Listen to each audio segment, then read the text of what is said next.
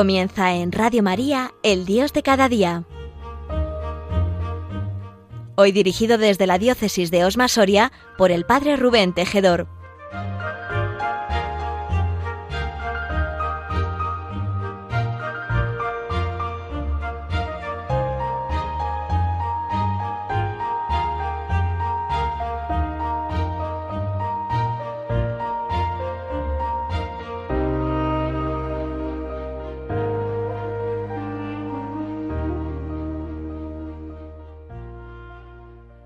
Sed muy bienvenidos, queridos amigos, a este programa de Radio María de la Casa de la Virgen, el programa El Dios de cada día. Os saluda el Padre Rubén Tejedor, desde la diócesis de Osma Soria.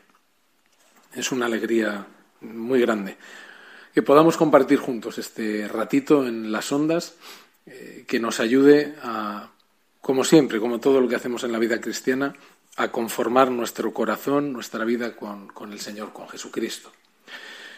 Os invito a que le pidamos al Espíritu Santo que Él pueda iluminar nuestros corazones, que Él pueda abrir nuestra mente para que eh, pueda entrar hasta dentro con lo que podamos compartir en este programa. Fijaos, hoy, 12 eh, de noviembre, martes, la Iglesia celebra a un santo maravilloso, eh, pero muy desconocido. Es San Josafat, mártir, obispo, que llegó a ser arzobispo de Polot, en Lituania, y al que se le llegó a conocer como ladrón de almas. El Papa Pío XI, en la carta encíclica Ecclesiam Dei, escribió que San Josafat comenzó a dedicarse a la restauración de la unidad de la Iglesia con tanta fuerza y con tanta suavidad a la vez y con tanto fruto que sus mismos adversarios lo llamaban ladrón de almas. Es un hombre cuya biografía ciertamente es interesantísima, interesantísima. Eh, porque en su época, durante ese tiempo, Muchos se inclinaban al cisma con Roma. Las iglesias estaban en ruinas, muchos del clero secular se habían casado, y algunos incluso varias veces, y la vida monástica estaba en decadencia. Y San Josafat convocó sínodos en las principales ciudades de su diócesis, publicó un texto de catecismo, dispuso ordenaciones sobre la conducta del clero y buscó liberar de interferencias externas los asuntos de las iglesias locales. Todo esto sin dejar evidentemente la administración de los sacramentos, la visita a los pobres, a los enfermos o a los prisioneros. Y hay un capítulo en su vida que me llamaba especialmente la atención, porque como todos los grandes santos, eh, San Josafat sufrió calumnias, críticas e incomprensión de sus enemigos y también por parte de muchos católicos que querían evitar la disciplina que Josafat proponía y las exigencias morales. Incluso sus adversarios buscaron más de una oportunidad para para matarlo. Eh, incluso algunos sacerdotes pues públicamente le, le insultaban y es una vida muy interesante.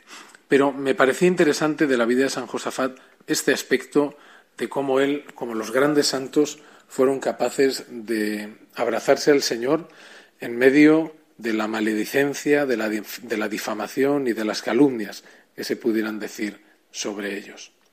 Y me gustaría que, nos detuviéramos un momento a, contemplar un poquito esto, eh, cómo un cristiano eh, vive eh, y abraza que se hable mal de él, que se le difame, que se le calumnie, y cómo nosotros como cristianos tenemos que evitar estos gravísimos pecados a los que a veces nos hemos, no digo acostumbrado, pero que a veces incluso quizá les hemos quitado importancia. Sabéis que el Papa Francisco, cuando habla de estos temas, se refiere por ejemplo, con una palabra, una expresión muy fuerte, ¿no? El terrorismo de los chismes. Sabemos perfectamente que la maledicencia, juntamente con la difamación y la calumnia, destruyen el buen nombre de nuestro prójimo. Son consecuencia de la antipatía, de la animadversión o de lo que es peor, de la enemistad, que son los que nos lanzan a hablar mal de alguien, a difamarlo, a calumniarlo. Y todo esto son escalones de bajada hacia algo muy importante, que es el pozo del odio. El que calumnia, el que habla mal de otro, el que difama, es alguien que está cegado por el pecado, que no ve a Jesucristo en el otro. Sabemos que maledicencia significa hablar mal de alguien. Y este término tiene también varios sinónimos, de acuerdo con el origen, como por ejemplo habladuría, murmuración, chismorrería, infamación y otros. La maledicencia da origen a un tipo de pecado específico como es el pecado de detracción, ya que, como el mismo término indica, se le detrae a una persona su fama hablando mal de ella. Y es de tener presente que la detracción de la fama, siempre que se realiza, sea esta fama merecida o inmerecida. En otras palabras, eh, no nos libramos de incurrir en pecado, aunque sea verdad lo que estamos diciendo. Mirad, hablar mal de una sola persona o de varias se le llama maledicencia. Y esta puede ser simple o, por así decir, compuesta, ¿no? Según que exista verdad o mentira en lo que se dice, lo cual no justifica en ninguno de los dos casos la maledicencia. Aunque algunos, con ironía, califiquen la maledicencia como crítica constructiva. San José María Escriba, en su libro Camino, tiene un punto que dice, es muy hermoso, habla bien de todo el mundo y si no puedes hablar bien, cállate. Fijaos qué cosa tan hermosa, ¿eh? qué, axioma tan sencillo. Habla bien de todo el mundo y si no puedes hablar bien, porque a lo mejor objetivamente no se puede, por lo que sea, no digas nada, cállate. Cualquier forma de hablar mal de alguien es siempre faltar al amor al prójimo. Lo califiquemos como lo califiquemos y tratemos de justificarlo de la manera que queramos. Hablar mal, aunque sea verdad lo que se dice, siempre constituye un robo. Se roba la fama de la persona de quien hablamos y ello es un robo cuya posterior reparación es prácticamente imposible. ¿Por qué? Las palabras aquí son como plumas que se echan al viento. Es imposible recogerlas eh, luego todas. Con respecto al robo de la fama, eh, también decíamos, se usa el término detracción, en cuanto lo que se extrae es la fama de la persona de la cual hablamos, con malicia o sin ella, lo cual es la base del llamado pecado de detracción. Toda persona tiene el derecho a que se le respete su honor y su fama, pues ello forma parte de su patrimonio. En el libro de los Proverbios, fijaos, leemos más vale buen nombre que muchas riquezas, y mejor es favor que plata y oro, en el capítulo 22 del libro de los Proverbios. Y es por ello frecuente la defensa que en la Escritura se hace de este patrimonio moral. Así en el libro del eclesiástico también podemos leer, preocúpate de tu nombre, que eso te queda más que mil grandes tesoros de oro. De todas formas, es verdad que el honor y la honra no son patrimonio supremo del ser humano, pues mucho más importante es lo que somos ante Dios y nadie puede quitarnos nuestra honra ante Él. Esto es muy importante. Pero hay veces en las que es preciso renunciar por amor al Señor al honor y a nuestra fama delante de los hombres. En este sentido se pueden interpretar las palabras de Jesús eh, en el Sermón de la Montaña, Mateo 5, cuando dice, Bienaventurados seréis vosotros cuando os insulten y os persigan y con mentira digan contra vosotros todo género de mal por mi causa. Alegraos y regocijaos, porque grande será en los cielos vuestra recompensa, pues así persiguieron también a los profetas que hubo antes de vosotros. La maledicencia, queridos amigos, es siempre difamación, aunque quizás se piense que la palabra maledicencia es más suave que la palabra difamación. La maledicencia simple es, en este caso, lo que se dice hablando mal de alguna persona, pero sin intencionalidad de dañarle. Por el contrario, la maledicencia compuesta es la que nace cuando se habla de alguien diciendo verdades, pero con intención de difamarlo. De ahí el nombre de difamación. Fijaos, para San Francisco de Sales, el murmurador comete de ordinario, con solo una estocada de su lengua, tres crímenes de homicidio. Fijaos que es muy duro San Francisco de Sales. Primero, da muerte espiritual a su propia alma. Segundo, asesina espiritualmente al que le escucha. Y tercero, da muerte civil a la persona de la que murmura. Fijaos qué interesante, ¿eh? este triple pecado. En primer lugar, lo que se hace es matar nuestra propia alma. En segundo lugar, matar el alma del que escucha. Y en tercer lugar, matar civilmente a la persona de la que hemos hablado. Y, siguiendo este, esta frase de San Francisco de Sales, dice San Bernardo, el que murmura y el que escucha la murmuración tienen en sí al demonio, uno en la lengua y otro en el oído. Bien hermosa esta frase, bien dura y que nos puede hacer a nosotros mucho bien. El que murmura y el que escucha, ambos dos tienen al demonio. Uno lo tiene en la lengua, el que murmura, y otro lo tiene en el oído, el que se presta a esta murmuración. Hacemos un alto En el camino estáis escuchando el Dios de cada día con el Padre Rubén Tejedor desde la diócesis de Osmasoria.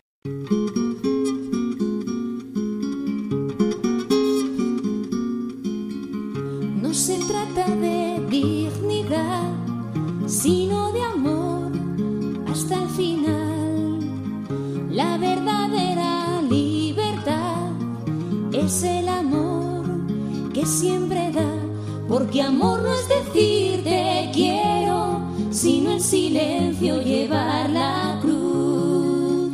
Porque amor no es decir te quiero, es el sendero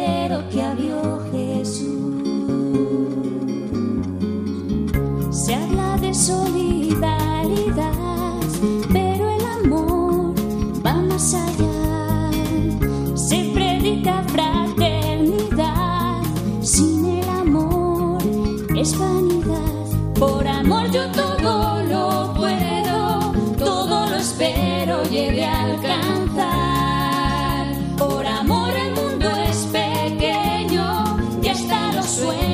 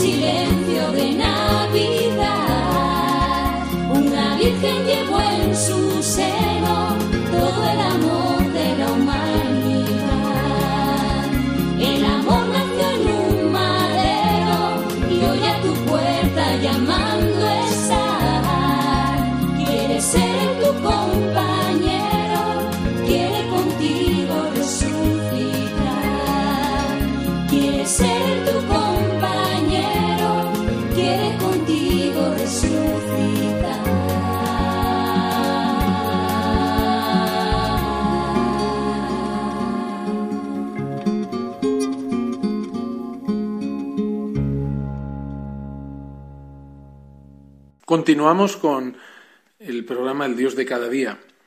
Soy el Padre Rubén Tejedor. Estamos hablando hoy de cómo abrazar cuando llega la cruz en forma de maledicencia y de difamación sobre nosotros mismos, eh, la calumnia, pero también cómo evitar estos pecados. Hablábamos hasta ahora sobre la maledicencia. Cosa más grave es la calumnia, pues ella suma a la difamación que se hace el contar una mentira. Una mentira que lo que busca es degradar al calumniado. En este caso se entra en el terreno de, la mendacidad, es decir, es mendaz el que tiene el hábito de mentir. Fijaos que el Señor en el Evangelio según San Mateo, en el capítulo 12, nos ha dejado dicho, raza de víboras, ¿cómo podéis vosotros hablar cosas buenas siendo malos? Porque de lo que rebosa el corazón habla la boca. El hombre bueno del buen tesoro saca cosas buenas, y el hombre malo del tesoro malo saca cosas malas. Os digo que de toda palabra ociosa que hablen los hombres darán cuenta en el día del juicio final, porque por tus palabras serás declarado justo y por tus palabras serás condenado. Atención, eh, queridos oyentes, a esta frase, este pasaje del Evangelio que es muy duro, sobre todo este final, ¿no? Por tus palabras serás declarado justo y por tus palabras serás condenado. Este pasaje evangélico, aunque tiene como finalidad eh, poner de relieve el pecado de los fariseos, es indudablemente muy aprovechable para ti y para mí, que muchas veces actuamos fariseicamente. Pero es importante, como os decía ahora, el último punto de este pasaje evangélico, donde se nos pone en guardia frente a toda palabra ociosa. Pues de todas ellas tendremos que dar cuenta al Señor. En general es en la maledicencia donde más incurrimos en faltas y pecados. Y de todo lo que digamos del prójimo, aunque sea con fundamento, daremos cuenta, porque en la mayor parte de las veces estamos robando la fama. Fijaos que en este mismo sentido el apóstol Santiago nos dice en su carta, en el capítulo cuarto, no habléis mal unos de otros, hermanos. El que habla mal de un hermano o juzga a su hermano, habla mal de la ley y juzga a la ley. Y si juzgas a la ley, ya no la cumples, sino que eres su juez. Como ya antes hemos dicho, la maledicencia, en términos genéricos, es hablar de alguien con o sin razón. La misma raíz de la palabra lo dice, mal decir, maledicencia, decir mal de alguien, aunque sea verdad lo que se dice. La difamación es una maledicencia unida a una mentira. Si la difamación se realiza sin intencionalidad de dañar, por mero cotilleo, estamos ante lo que podríamos llamar una difamación simple. Pero cuando la difamación se realiza con el afán de producir daño en la fama o en la honra de una persona, estamos ante algo mucho peor. La diferencia entre la calumnia y la difamación se establece en razón de que en la calumnia se reúnen la maledicencia y la difamación con mentira. Es decir, la difamación completa y además una acusación. La realidad es que estas son tres formas de un mismo pecado, que se comete tan frecuentemente en las conversaciones, en una forma que va desde una maledicencia simple hasta una calumnia intencionada. Por eso, queridos amigos, no podemos acostumbrarnos nunca a esto. Un cristiano jamás se puede acostumbrar a esto. Esto no solo ocurre a nivel de simples conversaciones entre particulares, sino a través de los medios de comunicación. No tenemos más que encender la televisión y conectar con cualquier magazine del corazón o tertulia política. O, eh, vivimos en esta pestilencia de la difamación, de la calumnia, de robar la fama, de hablar de otro mal con mentira, sin que se nos mueva tantas veces una pestaña. Como norma de actuación cristiana y católica frente a estas situaciones tan frecuentes que se dan hoy en día, alguien ha dicho, en el hablar has de ser muy recatado, honesto, irreprensible y muy comedido. En el día del juicio has de dar cuenta de toda palabra ociosa que has hablado. Huye también de ser duro y mordaz en tus palabras. Ten abominación del vicio de la murmuración y de la maledicencia. Y en el Kempis se nos recomienda, procura que tu paz no dependa de lo que los que te rodean dicen de ti, pues hablen bien o mal de ti, no por eso dejarás de ser lo que eres. Nosotros somos lo que somos ante Dios, da igual lo que digan de nosotros. En este sentido, cuando la calumnia la recibimos, nos abrazamos a Jesucristo que antes ha sido calumniado. De lo que se trata es de evitar ser el origen, el cauce, la fuente de esta calumnia y de esta maledicencia. El Señor nos dejó marcada cuál tenía que ser nuestra conducta. Así, en el Nuevo Testamento, San Pedro nos dice en su primera carta cuál era la actitud del Señor. Dice, cuando era insultado, no devolvía el insulto, y mientras sufría no profería amenazas. Al contrario, confiaba en el que juzga justamente. Y esta fue también siempre la conducta de los primeros cristianos. Recordad cuando San Pablo en la primera carta a los Corintios dice, nos insultan y deseamos el bien. Padecemos persecución y lo soportamos. Nos calumnian y consolamos a los demás. Hemos llegado a ser como la basura del mundo, objeto del desprecio para todos hasta el día de hoy. No os escribo estas cosas para avergonzaros, sino para reprenderos como a hijos muy queridos. De todas formas, si alguna vez padecemos la maledicencia, la difamación, la calumnia o las injurias, tengamos siempre presente lo que dice el Señor en el capítulo sexto del Evangelio según San Lucas. Amad a vuestros enemigos, haced el bien y prestad sin esperar nada a cambio. Entonces la recompensa será grande y seréis hijos del Altísimo, porque Él es bueno con los desagradecidos y los malos. Sed misericordiosos como el Padre con vosotros es misericordioso. No juzguéis y no seréis juzgados. No condenéis y no seréis condenados. Perdonad y seréis perdonados. Dad y se os dará. Y recordad, hermanos, lo que dice ahora la palabra. La medida que uséis será la que usarán con vosotros.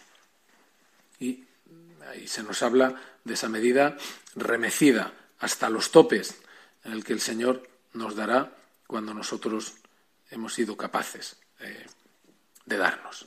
Bien, una última anotación. ¿Cómo, eh, ¿Qué hacer ante estas situaciones que dañan mi honor y mi nombre? Yo diría que como tres consejos. Primero, eh, el calumniador no sabe bien lo que es amar. Por lo tanto, como decía mi abuela, hay que tomarlo de quien viene. Continuar con nuestro día a día y mostrar a los demás que nosotros somos lo que somos ante los ojos de Dios. La persona que diga las falsas acusaciones sobre nosotros solo se dañará a sí misma si sigue hablando. Y si se muestra que además la declaración, lo que se dice a nosotros es falsa, pues se, hará un daño todavía más grande porque perderá la credibilidad. Por tanto, este sería un primer consejo, ¿no? Y sobre todo tener mucha, mucho cariño hacia, incluso hacia la persona, el poder hacer en nosotros lo que Jesús dice en el Evangelio, amar al enemigo, ¿no? Porque el calumniador no sabe bien lo que es amar. Un segundo consejo es ser siempre misericordiosos. El que sufre por la murmuración debe ser misericordioso. No es fácil ofrecer amor y misericordia al que ha calumniado y al que ha quitado con su bajeza el honor de otros. Pero el cristiano es el que paga siempre el mal al mal se le devuelve bien. Bienaventurados, como decíamos antes, seremos cuando hablen mal de nosotros por causa de Jesús. Y tercera vez, eh, recordar que no hemos sido los únicos calumniados. ¿eh? Ni sentir odio, ni rencor, pues Dios será el que juzgue. Nuestro Dios está en una cruz. Nuestro Dios fue humillado públicamente, eh, torturado públicamente, fue despreciado públicamente, mirado mal por todos. La cruz de Jesús era enorme, era pesada, dificilísima de levantar.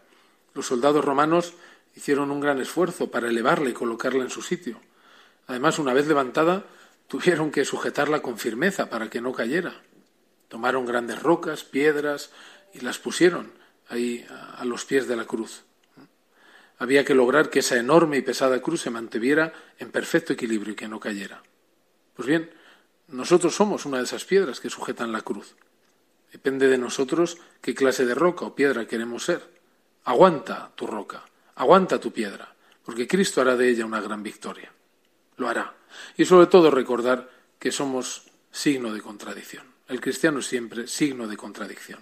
Si no hablan mal de nosotros, es que seguramente no estamos viviendo con radicalidad, con autenticidad, la vida cristiana. Queridos amigos, hasta aquí el programa de hoy. Que Dios os bendiga. Yo lo hago en su nombre, en el nombre del Padre, y del Hijo, y del Espíritu Santo. Alabado sea Jesucristo.